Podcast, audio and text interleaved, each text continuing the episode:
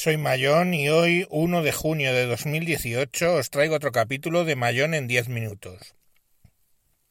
Vamos a hablar un poco, en plan miscelánea, de una serie de temas. El primero es eh, Xiaomi que ha presentado el Mi 8 eh, en varias versiones. ¿Por qué no ha presentado el Mi 7 cuando era el número que tocaba? Porque el anterior ha sido el Mi 6. Pues básicamente porque es el octavo aniversario de Xiaomi y pues ha optado por lo mismo que hizo Apple. Apple el décimo aniversario sacó el iPhone 10 y se salta el 9 y Xiaomi pues en justa copia saca el 8 en el octavo aniversario. Y cuando digo en justa copia es que la verdad es que el, el Mi 8 es una copia del iPhone X mm, totalmente descarada, o sea, sin paliativos.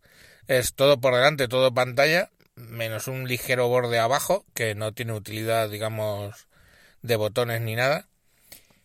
Eh, por detrás la doble cámara es en la misma posición y bueno, pues tiene la ceja, tiene la ceja y en función de qué versión hablemos, pues la ceja tiene un sistema de reconocimiento de caras muy similar al de eh, al de Apple.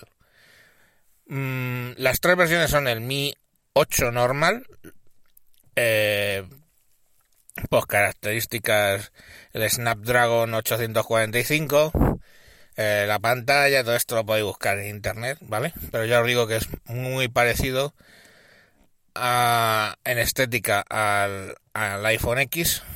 Tenéis luego una versión más reducida que han tenido la sinvergonzonería de llamarlo Mi 8 SE, como, como el iPhone SE.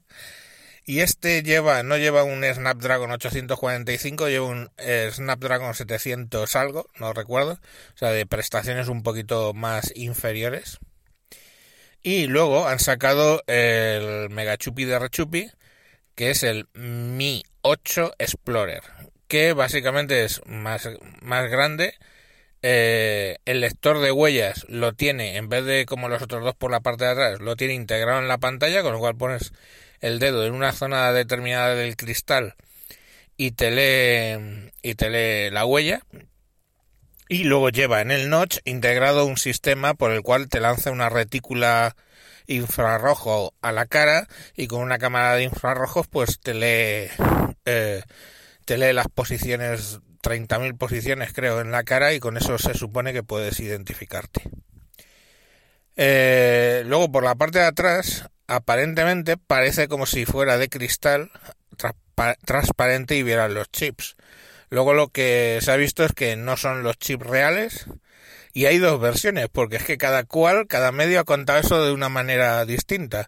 Unos dicen que es una simple foto o una pegatina, como lo quieran decir, y otros dicen que no, que son unos chips que han puesto ahí para que los veas, pero que en realidad, por supuesto, no es el Snapdragon en funcionamiento y todo eso. Pues de verdad es que entre la pegatina, los chips reales y los chips ficticios, yo ya no sé con qué quedarme.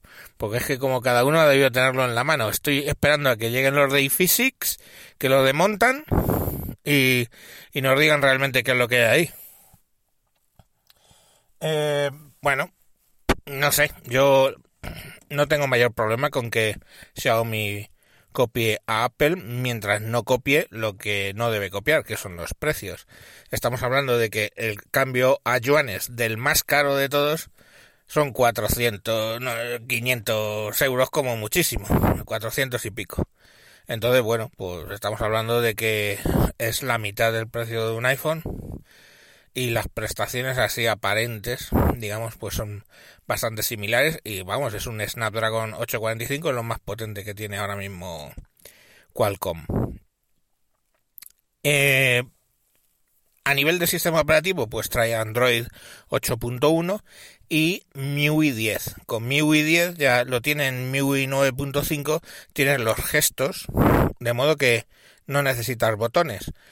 Eh, simplemente deslizando hacia arriba tienes el gesto de home, desde el borde de abajo deslizas hacia arriba es home, eh, desde el borde de abajo deslizas y paras un poquito en el medio de la pantalla y se te saca el botón de multitarea. Y deslizando de los bordes derecho e izquierdo hacia el centro de la pantalla hace como el botón atrás.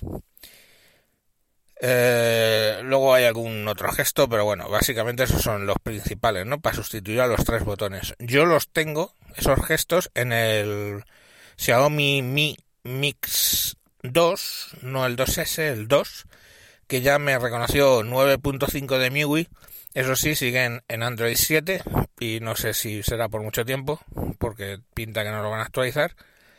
Pero bueno, el teléfono funciona y lo de los gestos, desde luego, en cuanto quité los botones en pantalla, que siempre me ha reventado bastante el hecho de tener ahí media pantalla cogida por los botones, pues es comodísimo, vamos. yo ya no quiero nada. Cuando me he tenido que poner a hacer algo en el, en el Android de otra persona con los botones me he vuelto chino.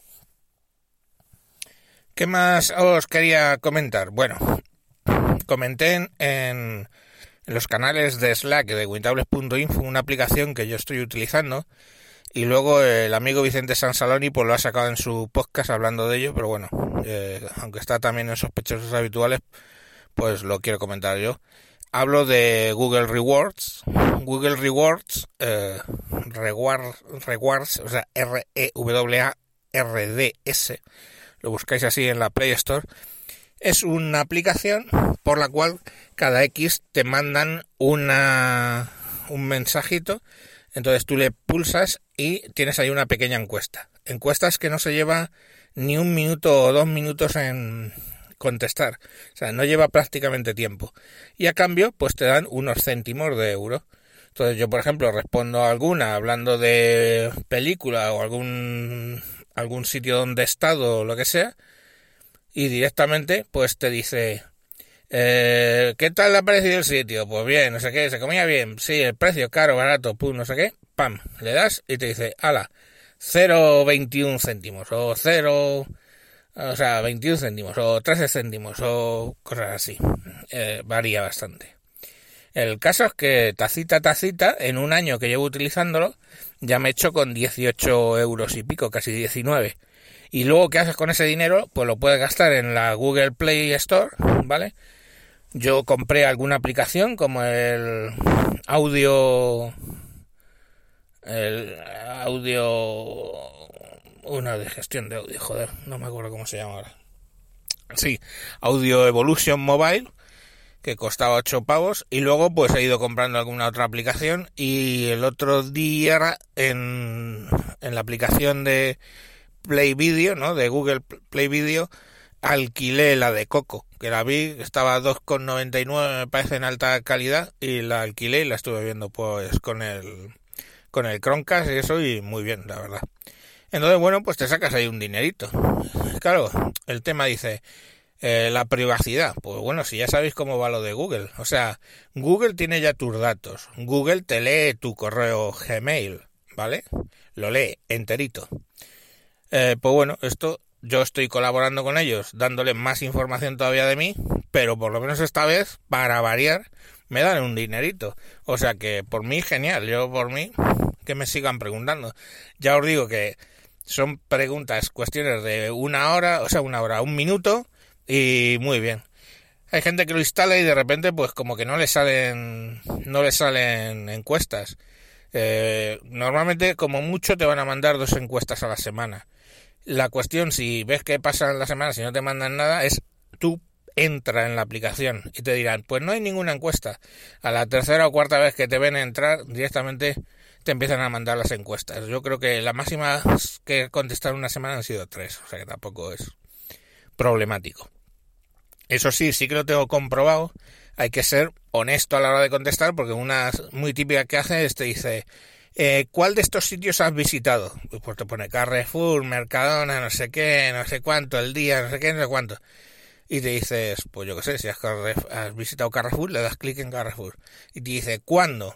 Y tienes que acordarte cuándo has sido, cuándo has estado. Yo muchas veces acabo mirándolo en, en el Google, en el Google Maps para acordarme bien de cuándo estuve y bueno, contestas. Lo que sí tengo visto es que si empiezas a contestar cosas que el sitio donde has estado pero que no has estado, ¿vale? Pues empiezan a dejarte de mandar encuestas. Entonces, eh, hay muchas veces que te preguntan, o ninguno de estos, pues tú le das o ninguno de estos y te dan eso, 8 céntimos o 10 céntimos o 12 céntimos y a correr, te ganas el dinero también por no contestar. O sea que la verdad es que está, está muy bien. Y, y no sé si tengo muchos más temas que comentar. Eh, hoy han ha habido cambio de presidente del gobierno en, este país y mm, cuando lo he visto, cuando vi ayer, de hecho, la moción de censura y tal, recordé una frase que decían a finales de los años 20 en Alemania, que decía, nada peor puede haber que la República de Weimar. Eh, a poco que sepáis qué pasó a principios de los 30 en Alemania en adelante, pues sabéis que se equivocaron, se equivocaron bastante. Entonces, pues bueno, si creíamos que lo que hay era malo y lo que viene es bueno, pues no hay problema. Lo que os pido es que no penséis que porque lo que haya era malo, lo que venga no puede ser peor. Y poco más. Con eso nos despedimos hasta otro capítulo. Adiós.